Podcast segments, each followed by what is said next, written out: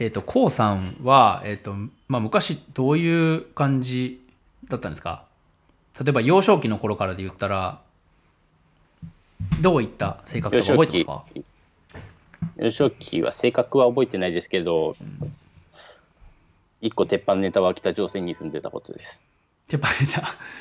あの、鉄板ネタ。じじえっ、と、収録準備要項っていうのをいつも書いていただくんですけど、はい、その中に幼少期で北朝鮮、えー、平壌の、えー保育園に通うっていうことが書いてあったんですけど、それはどういった経緯で、えー、と通うことになったんですか？当時まだ日本と国交があったので、に20年前ぐらいですね。新潟からあの船が出て、うん。貨物船出て、貨客船か、貨物とお客さん、貨客出ていて、うん。やっていた時に、父親の出張で来ましたね。だからまあ、アメリカの帰国子女と、アメリカに昔1年親の仕事で行ってたっていうのと同じ状態です。うん。まあ、親の仕事で、えっと平壌に、まあ、住まれてたってことですよね。えどどのぐらい住まれてたんですか？1年ですね、なんかな3回にわたって1年とかだったらしいんですけれども、うん。年に3回日本に帰省しながらうん。だったみたいですね。うん。は、はいい、僕しかいないらしいさ、あの日本であ北朝鮮で育った人。あ日本のな人っていうか日本の中でですか？そその、その、そうです。へえ。希少性その時のお客、大すごいですね人は、そう、子供子供は、その時の子供世代で言ったら僕しかいないみたい。うん。多分あの、まあ、誰でもき本当に希少な貴重な体験だったってことですよね、そうですね。でもそ,、えー、とその覚えてないです中 あ覚えてないですもんね。その中でなんかえ平壌で面白い経験がああったのかなって聞こうと思ったんですけど覚えてないですもんね。あの、おむつが取れました。おむつが取れたってこと？はい。わかりました。平壌でおむつが取れたと。あの、タッチションしてました。はい、タッチションが上手だねって褒められてたらしいです。うん、飛び散らないようにね。北朝鮮にしょんべんをかけた、しょんべんをかけた男です。いやはい。そ,、えーそういうそんな幼少期でしたと。はい。でその後なんですけど、まあ、小学校に入っていくわけですよね。で小学校の時にはもう日本に帰ってこられてたってことですよね。そうですね。うん。中学校はつまんなかったですね。あの、シンプルにサッカー少年、社会に懸命なサッカー少年だったので。うん。はい、あとは、えっ、と、ちその、えー収録えー準備要項に書かれていたことで、えっ、と、中学生の時に、まあ、ブログだったりとか、アクセス解析、そしてガラケー、まあ、スマホではなくてその、がその時はガラケーだったので、ガラケーサイト作成などにハマるというふうに書いてあったんですけど、それはどういうきっ一応かけで？小2から、一応小2から家電廃止して割と早い段階で家族全員があのスマホじゃなくてあのガラケー、携帯電話を持つようになったので、うんインターネットには慣れがあって、中学校ぐらいですかね、そういう SNS が流行った時今でいうツイッターとかはなかったんですけれども、まあ、全略プロフィールというものだったりとか、なかなかね、今の20代中盤以降の方には懐かしいようなサービスがあってですね。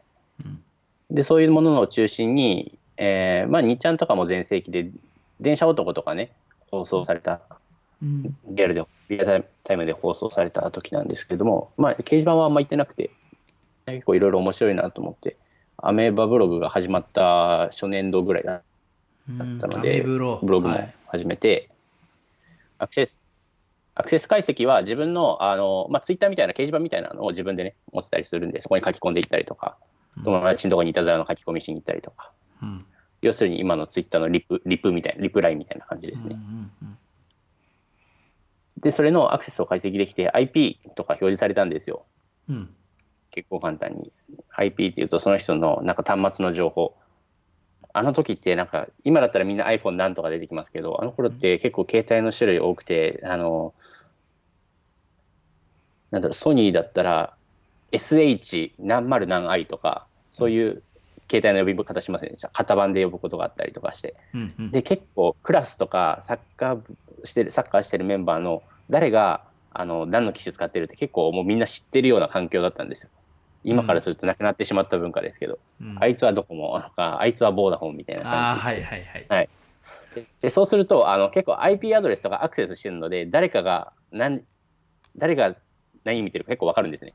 うん。言っても見てるのって多分周りの100人以内の人間なんで誰が何時に起きてるんだとかが結構そこから逆算して分かったりして面白かったという。うん。で結構裏っぽい、ね、あの秘秘密のはい。タイムラインみたいな感じで用意すると、そこまで興味ある人があこの女子ここまで興味あるんだみたいなクラスの意外な女子をがそこまで情報を追ってたりとか、えーなんかこう自分でこう2ちゃんの掲示板みたいなのを作っているみたいな感じですか？イメージ。まあ、自分のねあのリアルタイムっていうんですけど自分で投稿する本当ツイッターみたいなうんのがあって、みんなのそのミニ日記みたいな一行日記みたいな感じですかねうん。学校終わったとか腹減ったとかそういうのがタイムラインで投稿されてる。本当ツイッターに近いです。うん。でその小さい頃からもうすでにそういうウェブだったりとかこう、まあ、今につながるようなそういうところに興味が、えっとかなり向いていったってことですよね。うん、パソコン買い与えられてたら大変なことになってたと思います。うん、あ今はいえっ、ともしかしてパ,、まあ、パソコンでやってたのかそれとも全部それってガラケーだけでできるのかなと思ったんですけど全部、あ全部ガラケーです。あできるんだ。えーはい。で、まあそういう、まあ、小中。で、えっ、と、その後は、えっと、あヘアサロン。はい美容師をやりましたね。美容師を、はい、あの長くやっていらっしゃったってことなんですけど、まず美容師になろうとしたけ、きっかけって何ですか？あんまり情弱だったので、あの仕事というものをね、職種というものを知らず、うん。それこそなんかブロガーっていうアフィリエイターとかいうのが知ってたら多分そっちに行ってたと思うんですけど、うん。結構美容室行くの好きで、その物心ついて、割とおしゃれなものとかかっこいいものとかも好きで。うん。で、なんかちょっと作ったりとかね、するのも好きだったんで、で、月1回行ってる美容室のところで、どうやったらなれますかみたいな感じで、この人たちなんか楽しそうにやって、すごい楽しそうにやってて、そこの人たちが。うん。で、あの、ネットで調べて、どうやったらなれるかなとか、国家資格が必要なんだなとか、なりないっていうのを見ながら始めていきました。中学校を卒業した次の月には働き始めました。うん、じゃあもう中学校にいる時点からあの準備してたってことですね。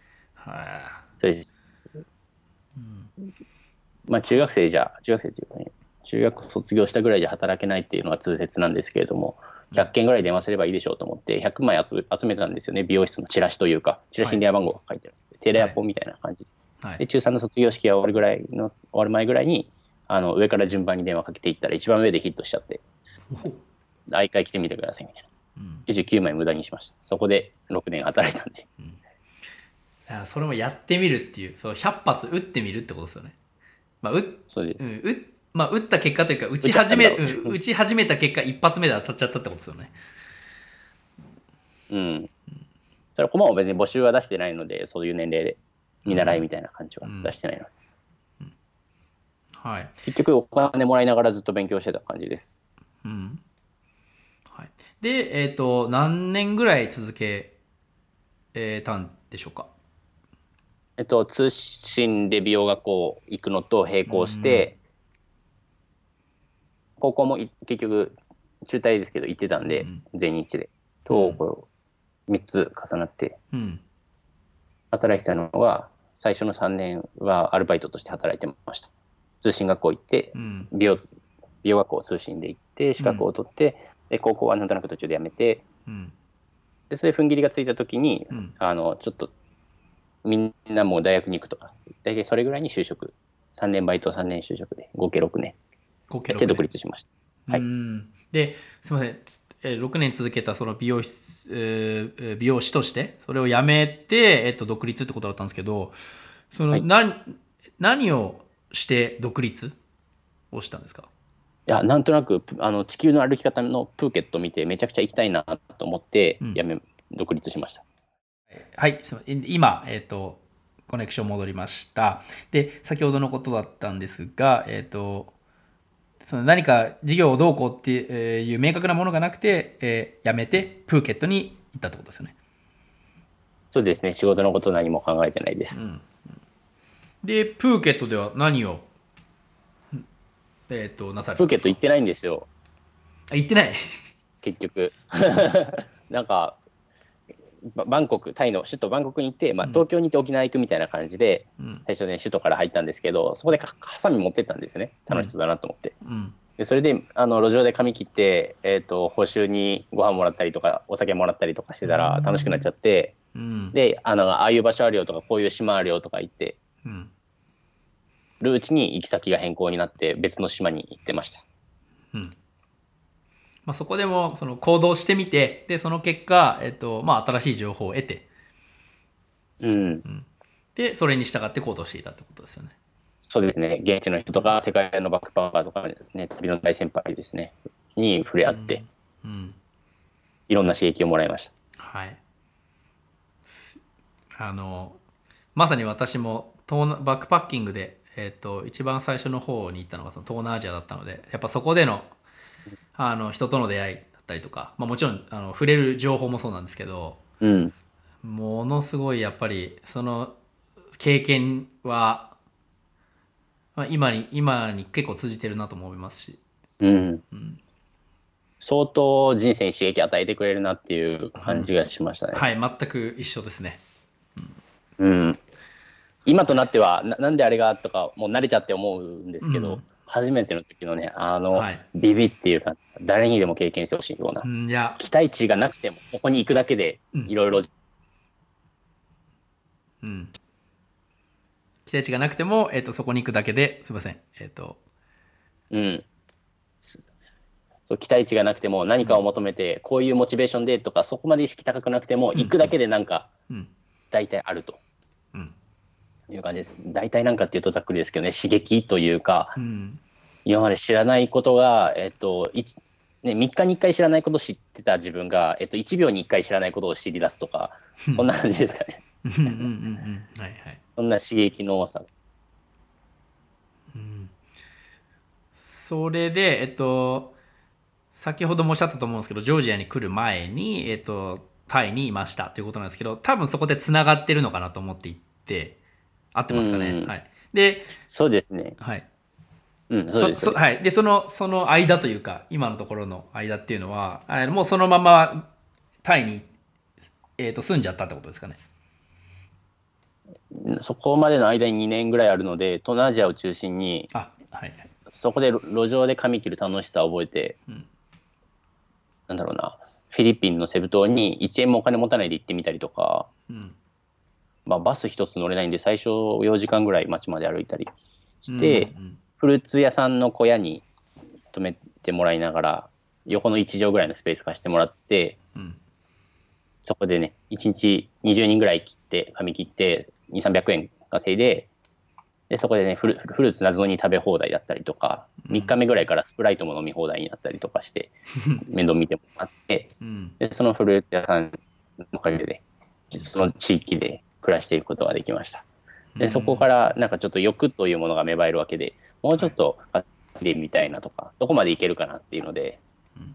で日本食のレストランの方に営業に行きましてうん。ここで、えっと、留学生向けに土日に髪を切るイベントをやらせてくださいって言って。うん。そしたら1日今までで3 20人来て300円合計300円儲かって200円ぐらいで生活できてたんで100円余ってっていう生活をしてたのが土日で4万円ぐらい稼いでうんなんかそこから遊び始めました。えーまあ現地ででも2週間ぐらいであのはい、いろいろ成り上がり生活をはい、営業をかけていってで自分のビジネスアイデアをこう取り込んでいってってことですよね。そうですね。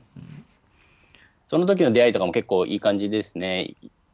今につながってます。あうんその今、フィリピンの語学学校で講師、あのフリーランス向けの講師とかやってたりとかも、やっぱそういうバックグラウンドがあってからですし、セブ島でやっぱ有名になったわけですよね。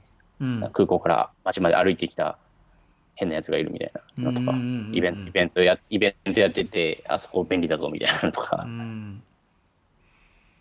えーじフェスみたいなのも出展させてもらいましたし。えっとすみませんフェス？うん、なフェスって盆踊り祭りがあって2、3万人ぐらい来る盆踊り祭りがセブ島にあるんですけど、はいでそこも屋台で髪切ってましたし、ああそのお祭りでその出店ってことですね。うんうん、セブにはえっ、とさあのよく行くんですか？それとももう全部オンラインほとんどオンラインですかね？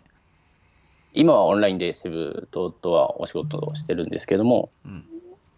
前、そのメディアの方でライター留学うん。みたいな感じで留学体験3ヶ月行ったこともありますし、結構関係性の深い国ですね。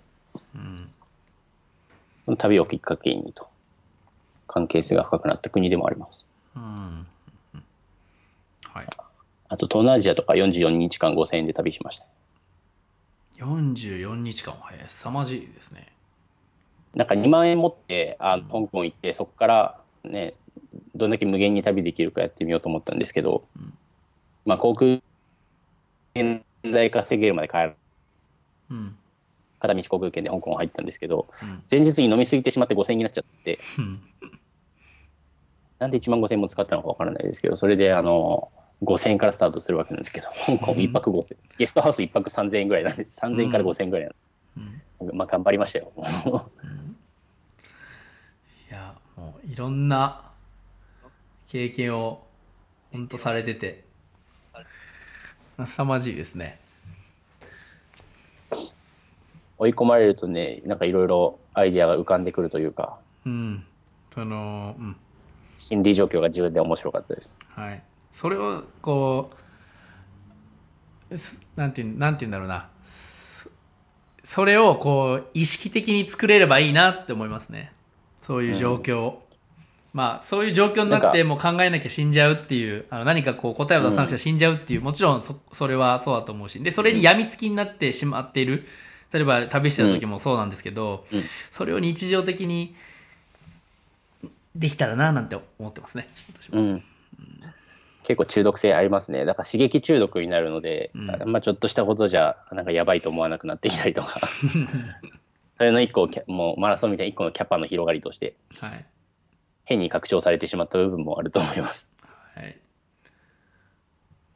刺激中毒はでもちょっとあのすごいし,、っくりくるというかもしかしてそういう系自分もあんのかなとかって思ったりしますわ。はい、その中一番はあのマカマカオに全なんか5000円って言っても一応ねカード類とかがあるわけなんでうん。デビットカードでね日本の ATM から使えるお金とかあったわけですよ。うん。でこれ邪魔だなって思ってうんなんでこれ置いてこなかったんだって思って。うん。でも多分航空券買うときに帰り必要だからみたいな感じで持ってたんですけど、あのとりあえずその ATM の中にあるお金を全部マカオのルーレットに入れたんですよ。うん。そしたら10分ぐらいでなくなりました。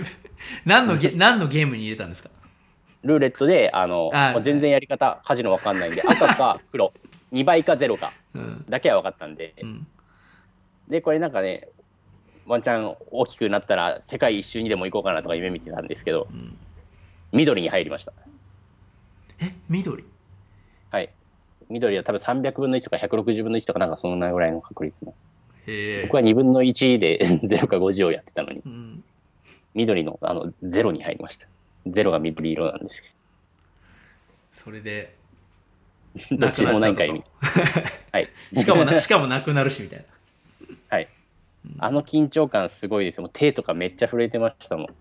うん、拳銃を突きつけられた人みたいな感じになってました。へえ。ああこうなるんだみたいな。いやーもうもうそこから刺激中毒加速しましたね。そこから。そもうそれぐらいしないと手は震えないなと思って。ああのあれはなかなかもう二度と体験できないぐらいの、ね、緊張感でしたね。うん。銃でも突きつけられないと、この前この前じゃねえわ。なんか1年以内にナイフを突きつけられたことありますけど向けられたことありますけど何も思わなかったですもんね。ちっちゃいナイフっていうかそんなつ子供みたいな中学生ぐらいのねなんか悪ガキみたいな感じでしたけど。うん。いやいろんな経験をされてらっしゃいますね。すごい。うん。はい。で最後にですねえっとリスナーにリスナーさんに伝えたいメッセージということでお聞きしたいんですが何かありますでしょうか？肩の力を抜いて、うん。適当に楽しく生きていきましょう、仕事のための人生じゃなくて人生のための仕事だったりするので。はい。自分の人生が一番です